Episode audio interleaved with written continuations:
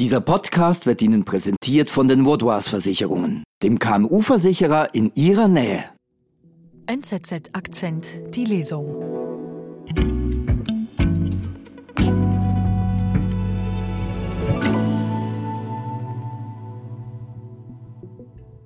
Für Russland wurde Alexandra Kostenjuk Schachweltmeisterin. Wegen des Krieges spielt sie nun für die Schweiz.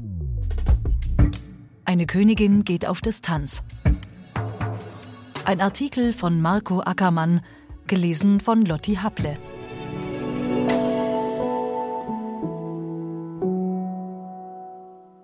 Die Aufgabe hätte wahrlich nicht schwieriger sein können.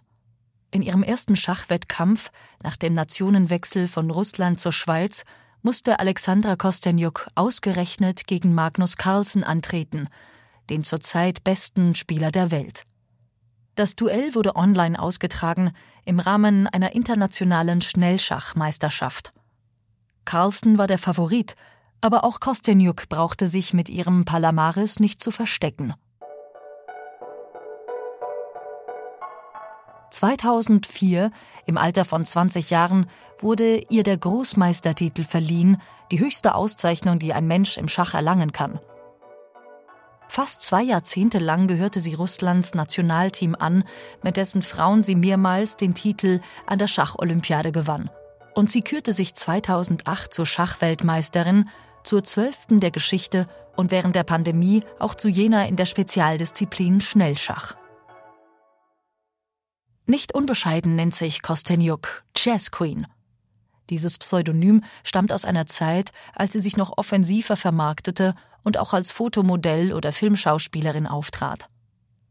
Ihr damaliger Manager, mit dem sie in erster Ehe verheiratet war, ließ den Künstlernamen sogar markenrechtlich schützen. Heute aber ist in ihrem Leben vieles anders, als es einmal war. Einen Tag nach der Niederlage im Duell mit Carlson sitzt Alexandra Kostenjuk in einer Hotellobby in Baden-Baden, in diesem Kurort, der sich als Europas Hauptstadt der Lebenskultur versteht. Kostenjuk gehört dem ortsansässigen Team an, das in der deutschen Schachbundesliga antritt. Die zierliche Frau trägt eine feinrandige Brille, eine seidene Bluse und Mokassins und erklärt mit ruhiger Stimme, wie es dazu kam, dass sie seit Anfang März für die Schweiz spielt, obwohl sie noch nie in diesem Land wohnte. Auslöser für den Nationenwechsel, wie könnte es anders sein, war der russische Angriff auf die Ukraine. Alexandra Kostenjuk äußerte sich vor gut einem Jahr wie andere Vertreter der russischen Schachelite dahingehend, die Invasion nicht widerstandslos zu akzeptieren und absolvierte ihre Partien fortan unter der neutralen Flagge ihres Weltverbands FIGHT. Kostenjuk sagt, das war eine Protestnote, ich musste etwas tun. Sie richtete sich nicht gegen mein Land und sein Volk, sondern gegen die Regierung. Das ist ein großer Unterschied. Kostenjuk betont gleichzeitig, dass sie ihre Wurzeln nie vergessen werde. Zu sehr sei sie mit der Heimat verbunden. Ihre Eltern lebten noch in Russland. Aber plötzlich hatte sich auch noch diese Option eröffnet. Vom ersten Ehemann, einem Schweiz-Kolumbianer, ist sie schon lange geschieden.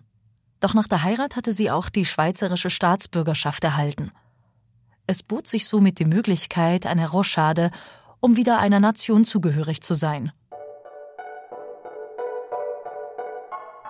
Kostenjuk schien sich in Geduld üben zu müssen. Für einen Nationenwechsel ohne das Absetzen einer zweijährigen Wartefrist verlangte die Veit eine Transfergebühr, die der Schweizerische Schachbund zu einem großen Teil an den russischen Verband hätte entrichten müssen. Die Gebühr hätte in diesem Fall 10.000 Dollar betragen. Man wartete ab und ging davon aus, dass Kostenjuk erst 2024 für die Schweiz würde antreten können aber unterdessen sind für russische Spielerinnen und Spieler Gebühr und Wartefrist für einen Verbandswechsel innerhalb Europas aufgehoben. Und das machte Kostenjuk den Weg frei. Ebenso für ihren jetzigen Ehemann Pavel Tregubow, auch ein Großmeister russischer Provenienz, der nun für Frankreich startet. Das Paar wohnt in der Nähe von Nizza. Kostenjuks Tochter besucht dort eine renommierte Tennisakademie. Wir sind gleich zurück. Um ihre Geschäftstätigkeit und ihre Mitarbeitenden zu schützen, braucht es vorab eine fundierte Risikoanalyse. Mit den Vaudois Versicherungen steht Ihnen eine Partnerin zur Seite, die mit Ihnen maßgeschneiderte und flexible Versicherungslösungen findet. So können Sie sich auf Ihr Kerngeschäft konzentrieren und Ihren Unternehmergeist frei entfalten.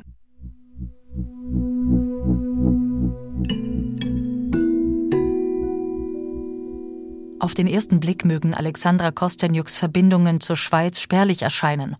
Doch das täuscht.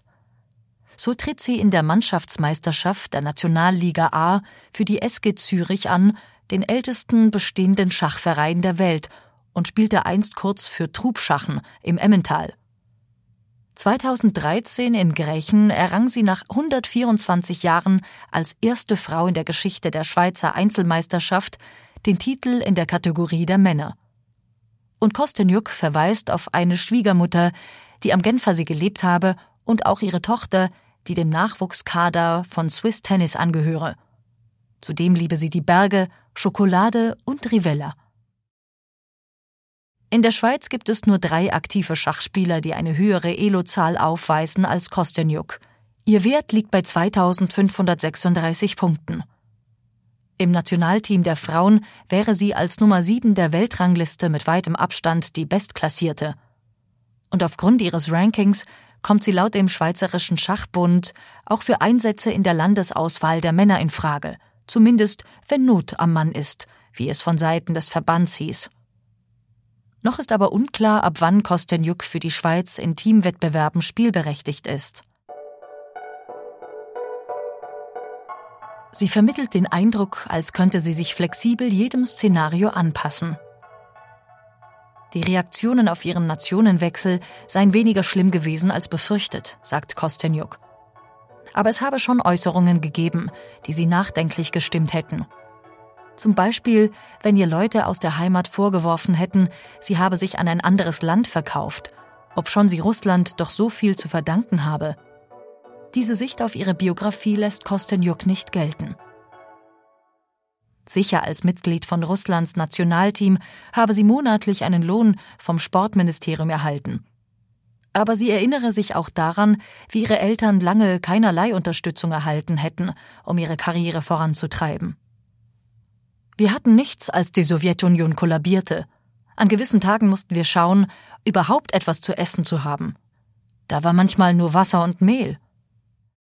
Wenn das Geld knapp geworden sei, hätten sie sich mit Gelegenheitsjobs durchgeschlagen, etwa mit dem Waschen fremder Autos. Für ihren Vater sei es schwierig gewesen, in Moskau eine geregelte, anständige, bezahlte Arbeit zu finden. Deshalb habe er sich darauf fokussiert, die Schachkarrieren seiner Töchter als eine Art Manager zu fördern. Dies war noch vor dem Zeitalter des Internets. Also sei er häufig einfach in eine Bank hineingelaufen und habe dem Direktor gesagt, er habe ein Mädchen, das eines Tages Schachweltmeisterin werde. Und er brauche Geld, damit es an internationalen Turnieren teilnehmen könne. Um die kleine Alexandra zu unterrichten und ins Ausland begleiten zu können, habe er dann sogar den Dienst in der Armee quittiert. Ja, ihr Vater sei halt ein findiger Bursche, sagt Kostenjuk. Einmal habe er in einem Casino einen Lotterieschein ausgefüllt und tatsächlich den Jackpot gewonnen – mit diesem Geld hätten sie an die WM und die EM der U12 Junioren reisen können. Alexandra Kostenjuk gewann an beiden Turnieren die Goldmedaille. Und als die Familie erstmals einen Computer hatte, es aber für diesen noch keine Schachsoftware gab, dachte sich der Vater selber Puzzleaufgaben aus, an denen er seine Tochter knoppeln ließ. Diesem eigenen PC-Programm gab er den Namen Alexandra als er sie dann zu Schachtrainern von gutem Ruf habe schicken wollen, habe er sich oft anhören müssen, sie sei nicht talentiert genug. Aber mein Vater hat immer an mich geglaubt. Der Durchhaltewille hat sich ausbezahlt. Alexandra Kostenjuk hat am Brett so viel erreicht, dass sie unlängst dachte, ihre Profikarriere könnte ausgereizt sein. Und es sei an der Zeit, sich innerhalb des Schachuniversums einer anderen Beschäftigung zuzuwenden. Sie nahm den Auftrag an, das russische Portal der großen Online-Plattform www.chess.com zu betreuen, kümmerte sich da um Live-Übertragungen und kommentierte Schachpartien. Ein Job, der ihrer kommunikativen Art entsprach. Sie habe dies sogar mehr genossen, als selber zu spielen, sagt Kostenjuk, weil ich dabei keinen Druck hatte und nicht verlieren konnte. Doch dann brach der Krieg aus und das Mandat löste sich in Luft auf. Da Kostenjuk nun auf Saläre der Russischen Föderation verzichtet und ernüchtert ist, wie wenig Zuschüsse von Sponsoren eine Schachweltmeisterin generieren kann, sind Preisgelder für sie gegenwärtig ihre größte Einnahmequelle. Deshalb spielt sie wieder regelmäßig Turniere, auch wenn dies sehr anstrengend sei.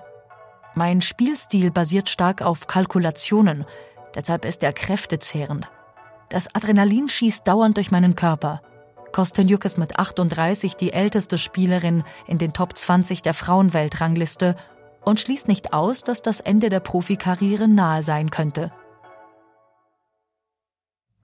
Sie könne sich auch für die Zeit danach die Teilnahme an Mannschaftswettbewerben für die Schweiz vorstellen. Außer wenn es gegen Russland gehe, falls dereinst der Bann gegen ihr Heimatland aufgehoben werde. Sie habe ein enges Verhältnis, gerade auch zu früheren Teammitgliedern. Könnte sie sich auch vorstellen, irgendwann wieder für Russland anzutreten? Kostenjuk sagt, dafür, dass das passieren könnte, müsste sich zuerst ganz viel zum Besseren verändern.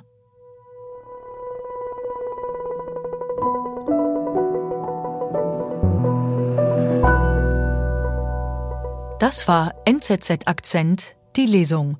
Heute eine Königin geht auf Distanz. Ein Artikel von Marco Ackermann Gelesen von Lotti Happle.